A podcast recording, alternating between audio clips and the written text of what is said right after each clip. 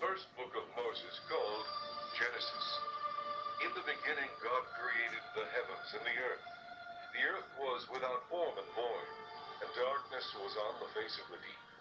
And the Spirit of God was hovering over the face of the waters.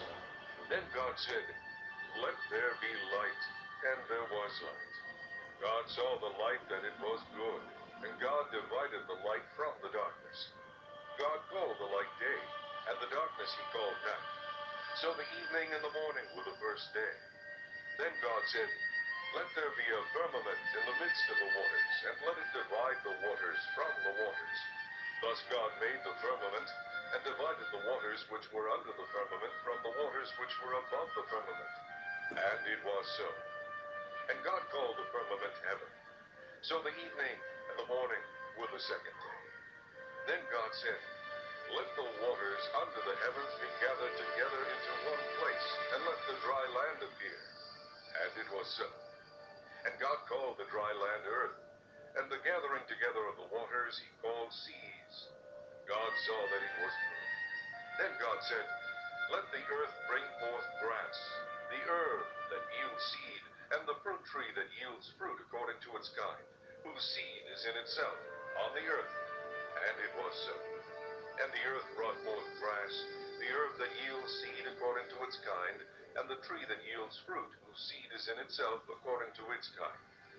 God saw that it was good. So the evening and the morning were the third day.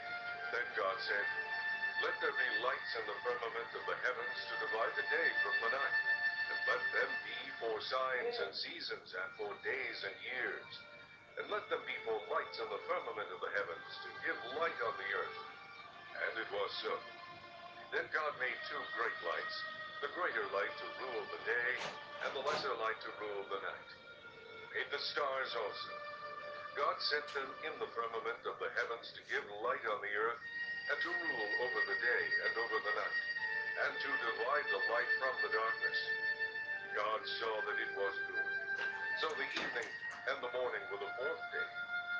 Then God said, Let the waters abound with an abundance of living creatures, and let birds fly above the earth across the face of the firmament of the heavens. So God created great sea creatures, and every living thing that moves, with which the waters abounded according to their kind, every winged bird according to its kind. God saw that it was good. And God blessed them, saying, Be fruitful multiply, and fill the waters in the seas, and let birds multiply on the earth. So the evening and the morning were the fifth day. Then God said, Let the earth bring forth the living creature according to its kind, cattle and creeping thing, and beast of the earth, each according to its kind. And it was so. And God made the beast of the earth according to its kind, cattle according to its kind, everything that creeps on the earth according to its kind. God saw that it was good. Then God said, Let us make man in our image, according to our likeness. Let them have dominion over the fish of the sea, over the birds of the air, and over the cattle, over all the earth, and over every creeping thing that creeps on the earth. So God created man in his own image. In the image of God he created him. Male and female he created them. Then God blessed them, and God said to them, Be fruitful and multiply, fill the earth and subdue it. Have dominion over the fish of the sea, over the birds of the air, and over every living thing that moves on the earth.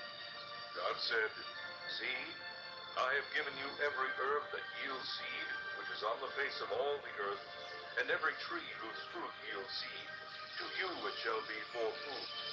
Also to every beast of the earth, to every bird of the air, and to everything that creeps on the earth, in which there is life, I have given every green herb for food. And it was so. Then God saw everything that he had made, and indeed it was very good. So the evening and the morning were the sixth day.